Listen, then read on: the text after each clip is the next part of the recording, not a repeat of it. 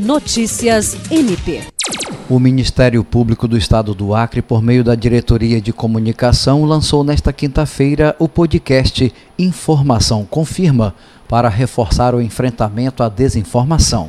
O programa pode ser acessado nas plataformas de podcast do MPAC no Spotify, Deezer, Amazon Music e Apple Podcast. O objetivo é combater os impactos nocivos das notícias falsas e alertar a população sobre como identificar se uma notícia é verdadeira ou falsa. A iniciativa integra as ações da campanha Democracia Confirma, cujo objetivo é combater o compartilhamento de notícias falsas sobre o sistema eleitoral adotado no país e incentivar o voto consciente.